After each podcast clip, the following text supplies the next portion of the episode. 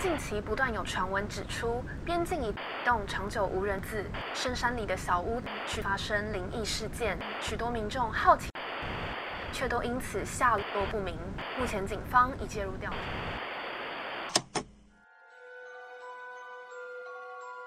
欢迎来到怪奇故事屋。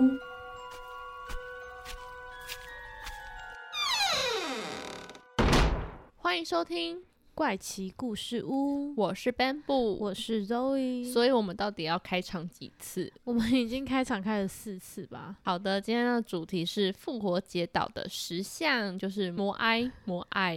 摩埃石像，没关系，它就是一个翻译的问题啊。最近有发生一个重大的事件。对，其实我最近没有什么在关注嘛，对新闻，所以其实我不知道这件事情。其实我对这件事情也没有到这么的了解，就是新闻在跑的时候，就看到有一个下面的一个跑马灯，对跑马灯，他们就写摩艾石像遭到火灾毁损，所以我其实也没有看到详细的内容，然后就看到，哎，只是你觉得就可以蹭一点热度，然后 没有，我只是想到，哎，我们怎么都没有想到可以讲这个主题，是还蛮。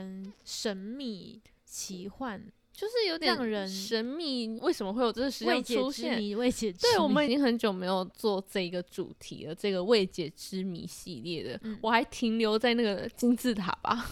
哦，对，我们上一次好像是差不多是在做金字塔这一类型的主题。上一次好像是讲金字塔，之后就几乎没有嘞。嗯，今天我们就是要来讲复活街道的石像。那这个火灾呢，它在前几天发生，大概是十月九号的事情。发生的地点呢，就是在智利的一个叫做拉诺拉拉库的一个火山口。其实这一个拉诺拉拉库山呢，它就是最多摩艾石像在。的地点哦，所以其实这个火灾它不是烧毁了大概一百多英顷嘛，所以它烧毁的范围就包括了大概是一百个摩艾石像的范围哦，很所以等于是有八分之一，八分之一的有二十 percent 的石像是有受损的。另外呢，在那个火山外的很多石像其实也有受到一些结构的损坏。在目前呢，他们推测这个火灾有可能是人为哦，是哦，有可能是人为的，但是他们还没有一个一个定论，对对，还没有一个定论。然后为什么会这么严重呢？其实是因为当地并没有像是那种消防团队。所以它其实没有办法去阻止这个大火，才会造成说它一次烧就烧了一百多英顷的土地。那这个石像它呢，遇到大火的高温之下，变成有点焦黑。大家可以上网去查那个图片，除了有裂缝之外呢，有一些是倒塌，然后有一些是被烧到变成它的表面全部都是那种。有点坑坑巴巴，然后整个是焦黑的状况。然后现在他们是估计说，这些石像非常有可能过没多久就会倒塌或裂开吗？对。或者是造成没办法修复的破坏啦，因为像以前它可能风化或者怎么样子，可能还可以再帮它修补一下。但如果它现在已经是这个状态的话，是很有可能没有办法再进行修复的。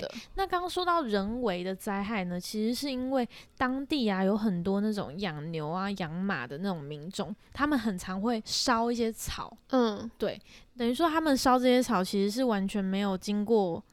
同意的吗？对对对，其实他他也不是违法啦，嗯，但是就是一件不能做的事，因为你有可能会引起森林大火嘛，然后再加上岛上又缺乏就是消防员，才会变成这一次的这个灾难的发生。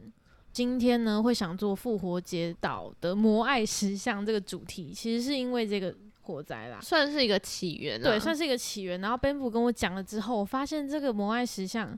还蛮多让我觉得有有很多疑惑是吗？对对对，因为其实我以前对于摩艾石像我的想法就是它常常被做成一些商品，对，比如说什么卫生纸盒，嗯，很多哎，笔筒。之类的很可爱，其实我觉得超可爱的，或者是一些吊饰。对我来说，摩艾石像就是还有那个电影也很有名啊，《博物馆惊魂夜》里面的当当，它真的太好笑了。其实它真的是处在我们生活的各个角落，虽然是一个就比如说智利，然后很远。然后是个世界文化的世界遗产，对。但是它其实，在我们生活中各种角落，可能你的文具上面就有这个图案，它就很适合来送人当一些搞怪的礼物。没错。那今天呢，我们就来介绍一下这一个摩艾石像，它是怎么样的历史，是由谁建造的，然后呢，怎么被发现的？今天会由 Ben 布来为我们介绍这个摩艾石像。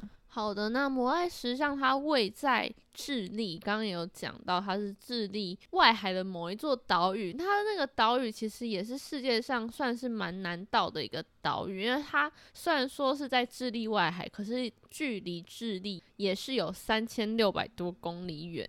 最近的岛屿也有四百一十五公里，所以呢，它是算是在海上非常独立的一个小岛屿这样的。这个岛屿上面总共有超过八百尊的摩埃石像，那每个摩埃石像大约都是七到十公尺，然后重达十五到三十公吨，所以呢，就是一个非常。壮观的一个场景，而且我听说，就是有一些石像甚至可以高达二十公尺，哎，对，而且也非常的巨大。所以在这一座偏远偏僻的一个小岛，怎么会有这些石像？就有各种说法。那最多人听到或者最多人推测的一个说法呢，就是这些石像其实是为了纪念当时在岛上居民，就是当时的原住民们。对于他们这原住民里面非常有功成名就的人，或者是非常有势力、很厉害、有影响力的人，他们过世的时候才会打造这个摩埃石像。那他们也象征着先人的力量，然后据说也可以透过这个石像来保护这个大陆。那我们看到的摩埃石像，不管是你刚刚讲到的卫生纸盒，或者是刚刚电影里面出现的摩埃石像，它是不是只有一颗头？但事实上，摩埃石像它并不是只有头，它其实还有身体，只是它的身体几乎都被埋在土里，所以呢，大部分的人都只会以为说啊，摩埃石像它不是只有一颗头吗？可能只有。少部分的就有一排很有名的石像，他们就是这些石像当中的例外。但其实不尽然，就是这些石像其实都拥有身体，只是呢，他们都被埋在土里。至于为什么他们会埋在土里呢？就是因为经过一个时间的推移啊，就被腐败的尘土给覆盖，所以呢，今天才会只看到只有头，或者是只露出一点点肩膀的石像在外面。嗯，因为其实我们。印象中的这个石像，它其实都是有那个人的表情，嗯，然后非常庄严的一个，我觉得非常是算是非常庄严的五官，然后他的 严肃的五官，对对，严肃的五官，你不觉得吗？他 看起来有点严肃，然后加上他的肩膀，或者是我看图片里面最高的，我好像只有看到肚皮，就大概到肚子的位置，然后有有手手放在肚子上面这样子，然后像刚刚 Ben 姆说到，就是。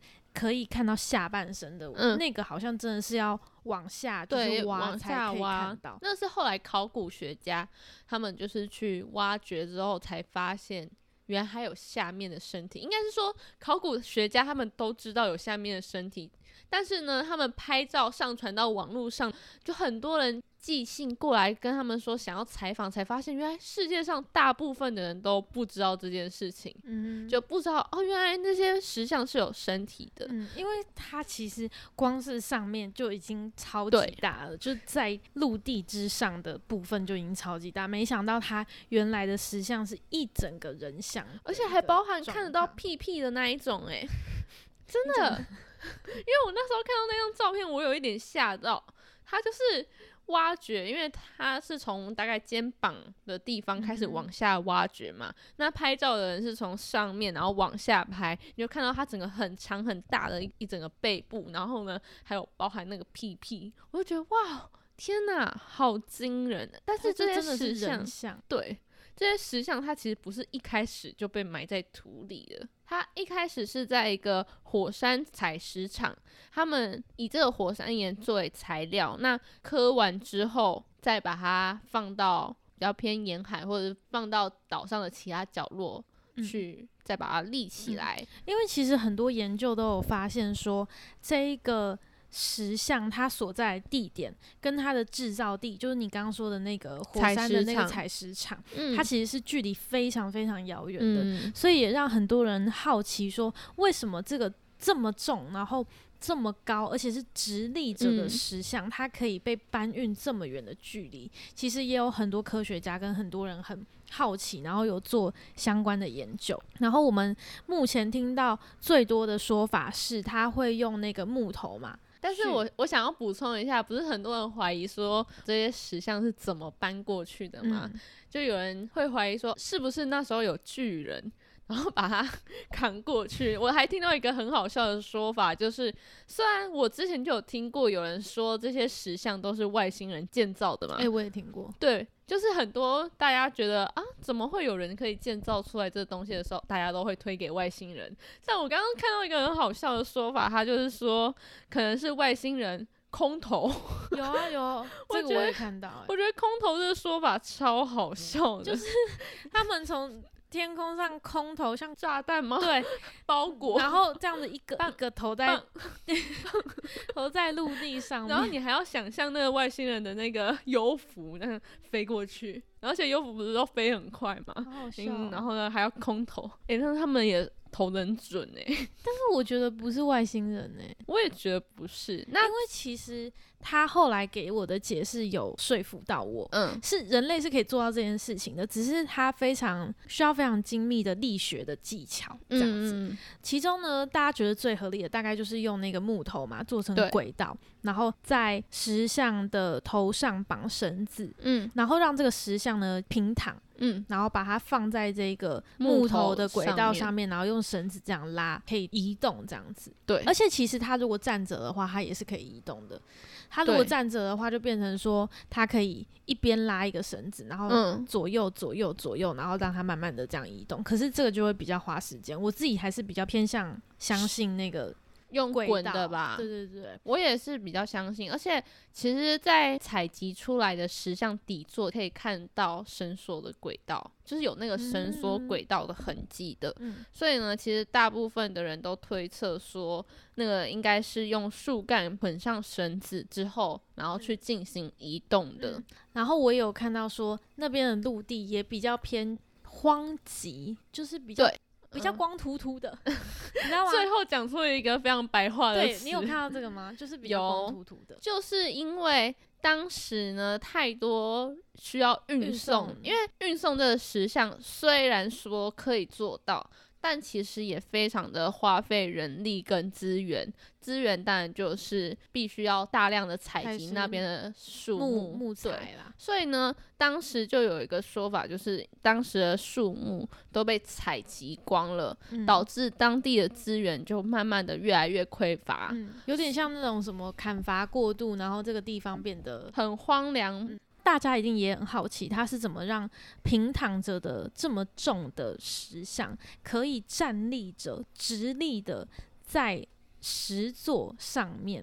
我有看到一个他们科学家研究出来的方法，而且是非常可行的。甚至这个方法呢，它只要两三个礼拜就可以把一个石像从躺着立起来，对，变到立起来。是什么？这个方法呢，就是它不是原本平躺吗？嗯，然后后面就是这个石座嘛，它底下那个基石，然后他们会拿两个木棍，就是非常大的那种木棍，从石像的底部。把它撬开往上，是不是用杠杆原理的方式？有一点类似，有点类似。把它所以撬开之后，它是不是底下就有空间？嗯，然后赶快埋石头下去，它是不是就垫高了？嗯，然后再撬前面，就是头的部分撬高，然后再埋石头下去，然后慢慢的把它撬高，慢慢的把它撬高，然后撬高之后呢，后面都只撬高头的部分。嗯，所以等于说你头的部分前面堆越多石头，是不是就会越站起来？你懂那意思吗？懂。后面等于说，他让这个石像站起来之后，他再去把它堆的那些小石头撤掉，就可以完成这个让倒卧的石像站立起来的工程。然后花费的时间还不需要很久。对，没有错。这个石像除了一般的大家看到的石像之外，头啊或者身体这些。可以发现的一件事情就是，有些摩埃石像，它头顶上其实还会再多加一个像是帽子的东西，那个其实叫做普卡奥的一个红色石柱，但是远看过去就很像是这个石像上面帮他戴了一个红色的帽子。那这个普卡奥它其实跟摩埃石像主体的石头成分不一样，摩埃石像的石头它是。火山凝灰岩所制造而成的，而普卡奥这个像是帽子的红色石柱，它则是在岛上另外一端所收集而来的红色的火山渣所制造而成的，所以这也代表着这个石像跟帽子，它们其实是。分开来制作的，最后呢，才把它们合为一体。如何把这个帽子戴到他的头上？这也是用跟你刚刚讲的一个很像的原理，它其实也是有点类似杠杆原理的方式。它就利用那边的地形，就是有点斜坡的地形，然后再加上杠杆原理，就可以花费比较少的人力，然后呢，把这个帽子可以顺利的戴上去。那这就是关于普卡奥这个红色帽子。那有一个说法，就是说这个普卡奥这个红色帽子，其实就跟住在那边的原住民的发型是一样的。嗯，好像说它其实不是帽子，诶，它好像是他的头发，没错。对，没有错。刚刚有讲到。关于土地变得越来越贫瘠，然后呢，食物短缺这件事情，所以其实有一个传闻，就说其实复活节岛他们当时的原住民有食人族，我有看到这个资料。其实研究团队有出来反对这个说法，关于食人行为这个说法，他们是说，因为岛上人口本来就没有到真的特别多，多到会因为生态资源的逐渐耗尽而而产生激烈的冲突。那虽然有看到一些像是武器的东西，比如说黑曜石箭头射箭的那个箭头，虽然有这些箭头，但是那些。箭头呢，其实是拿来处理芋头，是处理食物用的。芋头，我刚原本想说会不会是猎山猪之类的，没有，就是芋头，是为了处理芋头而用的，并不是武器。所以呢，关于食人这个行为，并没有确实的证据可以证明他们是有食人的行为。我还是有看到很多说法，就是说那个复活节岛上的石像，不是很多都是。倒着的吗？嗯，并不是立着的，就是有人说，可能是因为他们资源的不足，然后有一些种族间的争斗跟战斗，所以导致这些石像的倾倒，就是因为这些冲突。所以石人跟这个石像的的相关联性在哪？嗯，我觉得石人这件事情算是一个衍生，以及。那边的环境所让他会有这样子的想法，就变成食人其实是复活街道的一个传说，其实跟石像无关，是吗？对，因为食人这件事情在那几个群岛上面，那边不是有很很多岛屿吗？嗯，那一边的岛屿都有传出有食人族的一些传说，所以我觉得也有可能间接影响到大家会觉得说。这个复活节岛上也会有食人族的这个传说，加上它又有这么多组这种神秘莫测的石像，可能让大家更觉得这里好像会出现一些食人族。对对，所以呢，其实关于这一座岛，就有非常非常多不同的推测跟说法。那很多推测跟说法都并不是真的被证实的，很多都只能说哦，我推测有可能是这样子，而不是真的有这个证据。出来确定就是这样子。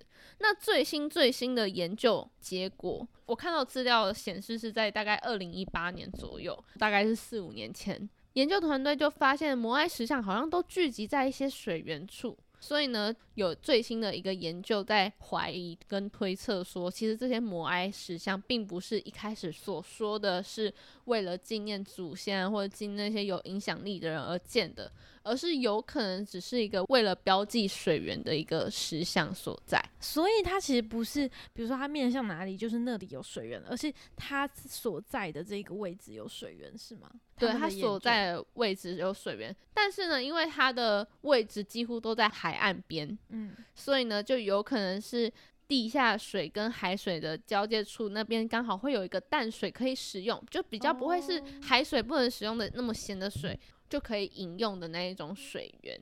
对，这边补充一下，我们一开始讲到说这一些石像是为了纪念祖先嘛，然后它不是都是盖面向陆地的嘛？嗯，他有说到就是说很像是祖先看着陆地上的人们，然后再庇佑他们，嗯，然后再给他们能量的感觉。对，然后其中有七座。七座一排的石像，它是面向大海的。嗯，然后这一个面向大海的石像呢，它最合理的说法，因为它也是有被很多人猜测说，为什么就唯独只有这七个石像，他们是往海那边看的嘛？嗯，那这七个石像呢，它大概就是位于这个岛的西部的部分。其实多年来，考古学家一直都没有找到一个让人可以比较幸福的解释啊。那其中最合理的说法就是说，这七座石像就代表着最早登到复活节岛的这七个探险家，他们为了要纪念这七个非常忠心的勇士，他们跟海浪这样子搏斗，对搏斗，然后终于来到这里，终于抵达了复活节岛，然后发现这边很适合居住嘛，然后最后安定下来。所以他才建了这七座石像，往他们的故乡看去，就是往海外看去。但是他们定居下来之后呢，变成这些祖先往陆地上看去，往陆地上看去，就是有一种守候着陆地，对，守候着陆地上面的居民，给予这一片土地能量的感觉。所以我觉得，或许或许它有两种含义，一一种就是它的面相。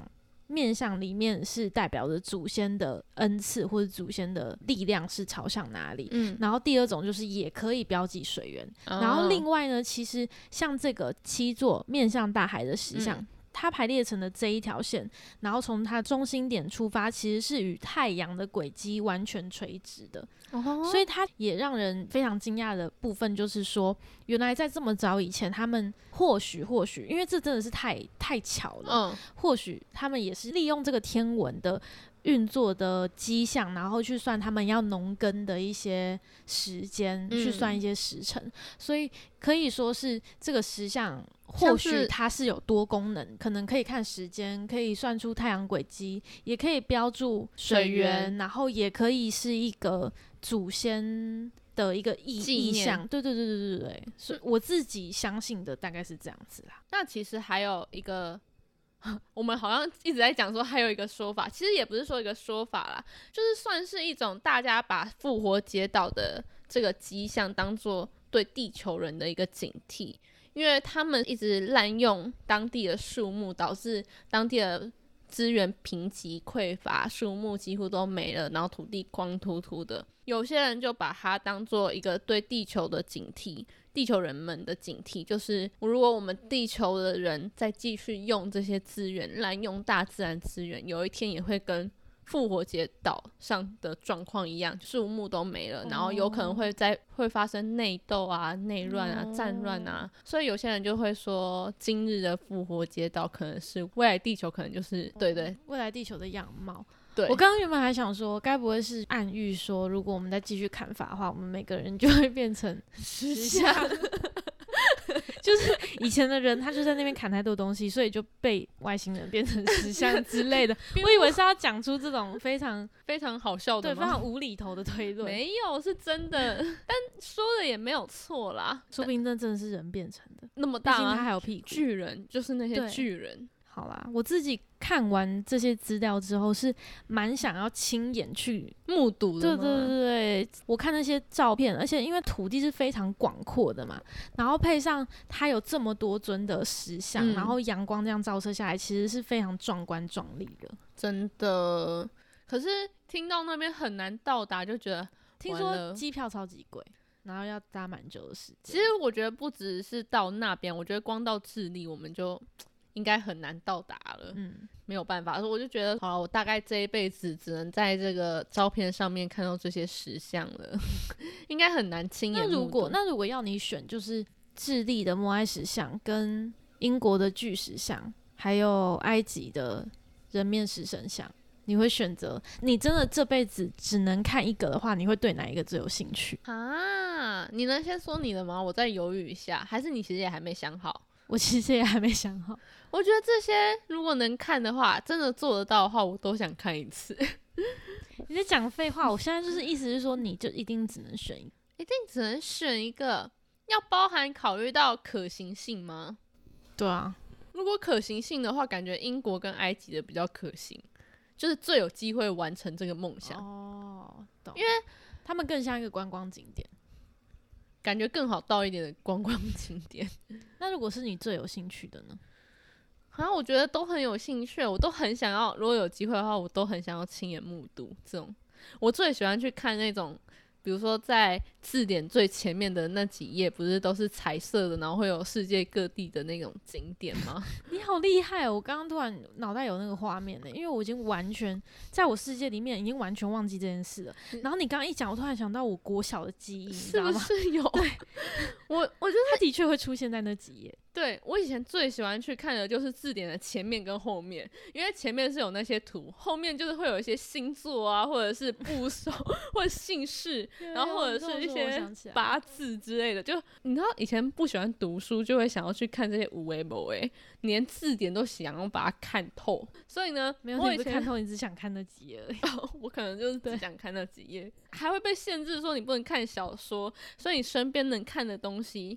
就是除了教科书以外的东西，就是字典这前后几页，可能还有一些教科书上的漫画之类的吧。